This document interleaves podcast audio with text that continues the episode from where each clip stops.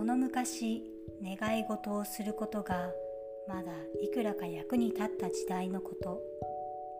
一人の王女が庭の冷たい井戸の近くに座り金のまりを放り投げて遊んでいました。ある日まりが井戸の縁まで転がって中に落っこちてしまいました。王女は泣き出してしまいました。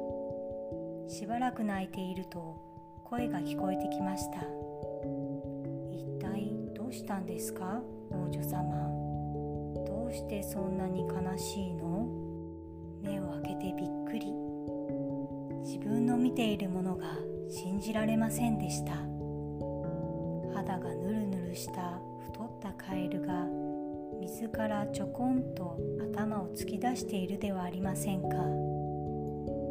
女は自分の好きな金のまりが深い井戸の中に落ちてしまったことを説明しました。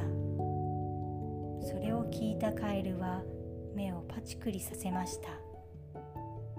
王女様もし僕がそのまりをあなたに返してあげることができたら何でも欲しいものをいただけますか？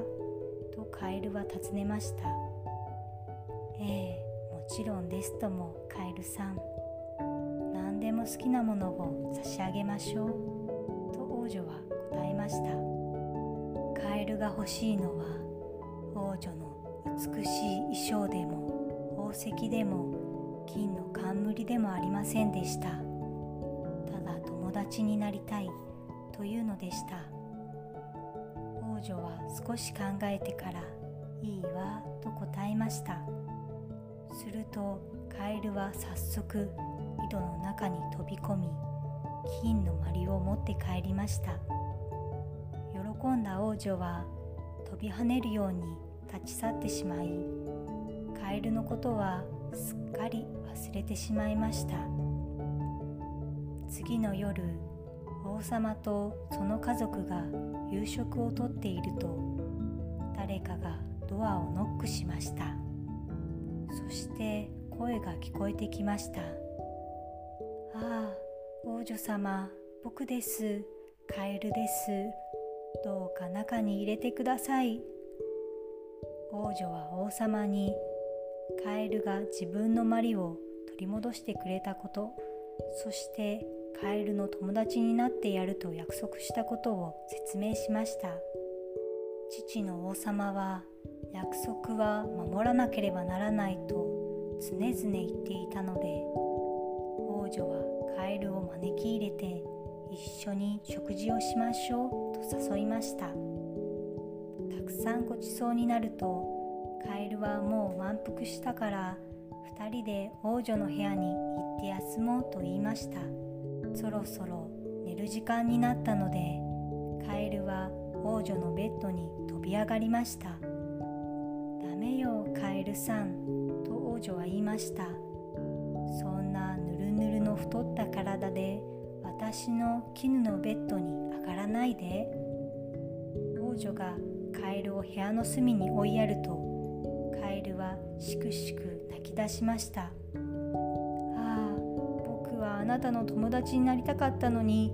あなたは僕がぬるぬるの太った体をしているから仲間にしてくれないんだ。と言ってカエルは嘆くのでした。王女は優しい心の持ち主だったのでかわいそうになりました。それならどうすればいいの？カエルさん。と王女は頭を振りながら言いました。そしてカエルに近づいていくとキスをしてあげました。するとカエルの姿がいっぺんに変わりました。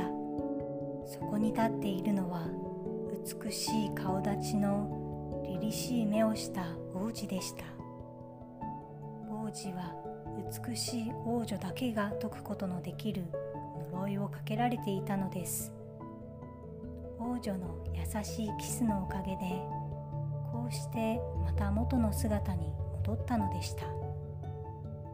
王様は娘と王子の結婚を認めました。2人は美しい馬車に乗って王子の城に行きそこでとても幸せに暮らしました。